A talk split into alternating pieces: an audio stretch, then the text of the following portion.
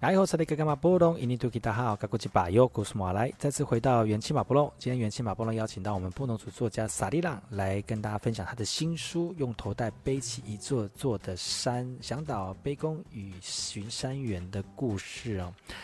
那我们现场来到了，呃呃，现场呢，我们就邀请到我们的这个这个作家萨利朗哈，美国米桑，美国米桑，最近就是一直在打书。对嘛哈，对啊，可能已经很腻了，但是但是我觉得呃，要把书把这个酝酿那么久的书分享给大家，我觉得花一点点时间是应该的，因为这么多的心血累积之后，希望更多人能够知道你的这个你你的你的用心跟。看见跟感动哦，我觉得就花一点点时间，让更多人能够感受，所以这也是应该的哦。我但是最应该的就是大家用这实际行动来支持我们的萨利朗这本书，因为其实这本书除了他之前先前所这个得奖的作品之外，其实中间有很多他重新再去找耆老或者是做田野调查。然后呢，再把每一个文学报道呢加深加广哦，所以不管是在巡山员，或者是呃呃这个石板屋的这个过程当中，其实有很多他属于他自己的感动之外呢，也牵起了很多我们部落以及布农族的文化历史哦，是一本非常值得让大家。呃，一读再读的一本这个报道文学，也希望大家能够呃来支持一下，或者是真的想要知道这座山的故事，每座山的故事的话呢，欢迎各位听众朋友能够呃继也来支持这本书啊，萨利朗最新的作品，用头带背起一座座的山，你要重复 讲很多次。呃，其实这本书算是报道文学嘛，之前写诗嘛，那你想说最近这这这本书结束之后有没有想？啊、用不不同的文学方式来再记录你对于事情的想法呢？嗯，其实写完这本书之后，呃，还是会想要继续呃写呃另外一一本报道文学。我想，因为在做那个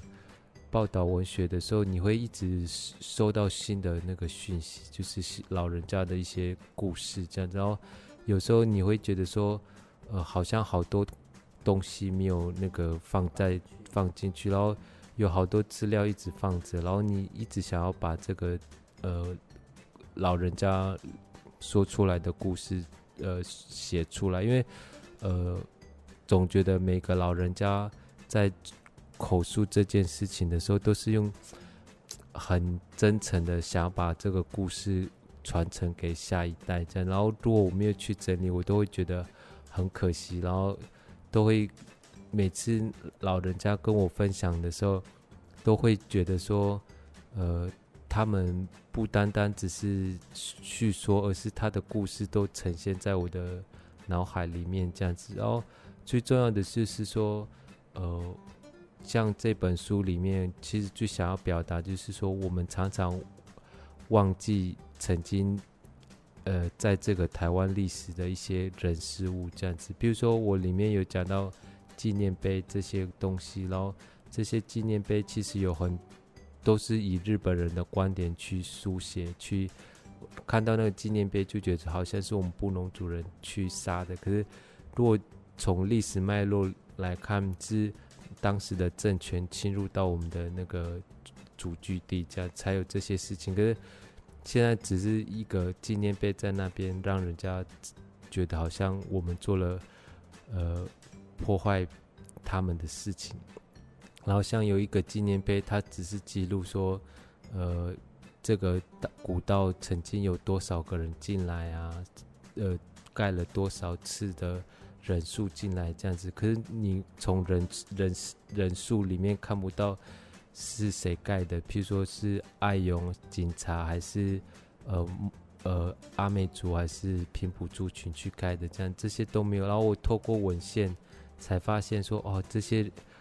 人数是由这些人，然后变成有有血有肉这样子，会让我觉得说，报道文学它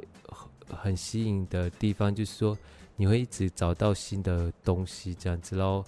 其实我会一直想要延续这个。可能热情还在，想要延续这个热情，就是想要把自己的家族的历史能够透过报道文学的方式呈现出来，这样子。然后最近也是因为在嘉明湖工作，然后也写了很多在嘉明湖的诗，这样子，所以就是可以延续报道文学的热情，然后又可以持续我最喜欢的诗的创作，这样。哇，就觉得好丰富的人生哦，而且都是做自己想做的事。呃，就是在那挣扎，就首先就要多买一些键盘。最挣扎的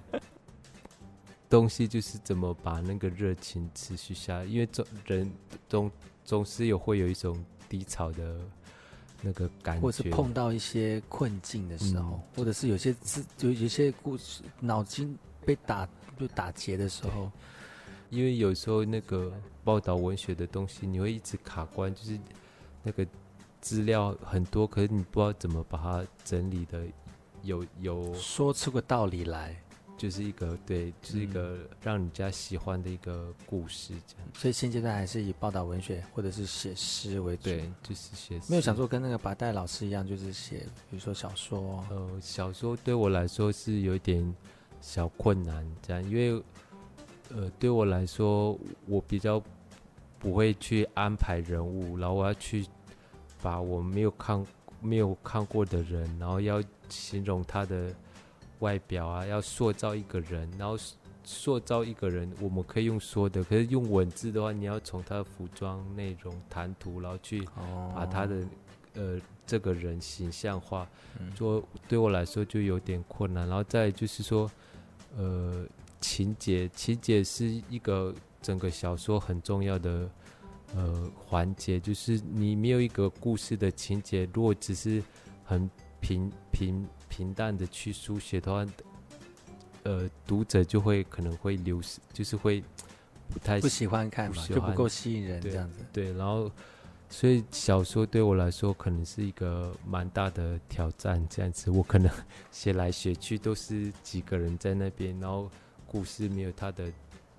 变化这样子，嗯、然后所以。呃，可能小说可能就先放着这样子。有没有可能跟民族性有像？像我们不能说就比较温吞，然后比较实际一点，就是不会太多想象，嗯、不是太多那种呃浪漫的那种想法，然后就很，但是可以很真切、真诚的记录当下，就像我们报道文学一样。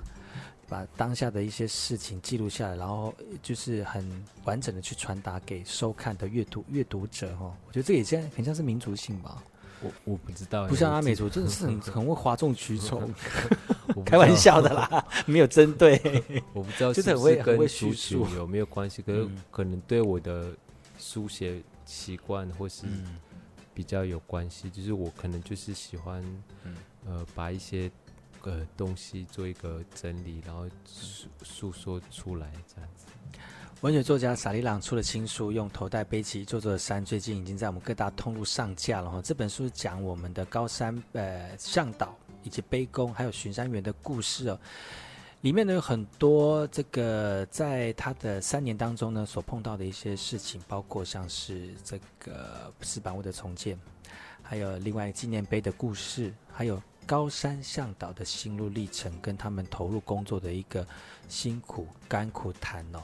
呃，虽然这些事情对我们来说很难碰触到，但是其实这这这些故事呢，都是我们的作家萨利朗呢这三年当中努力堆叠，而且把文字用啊、呃、他自己的方式哈、哦。来跟大家一起分享中间的故事，不要错过他的故事哦，也用行动来支持他的新书哈。今天非常高兴能够邀请到萨利朗来到节目当中来分享你的新书，用头戴背起一座座的山，希望大家能够用心的支持，希望下次有机会再来把更多的作品来跟大家分享，好吗？谢谢你，谢谢，再见，拜拜。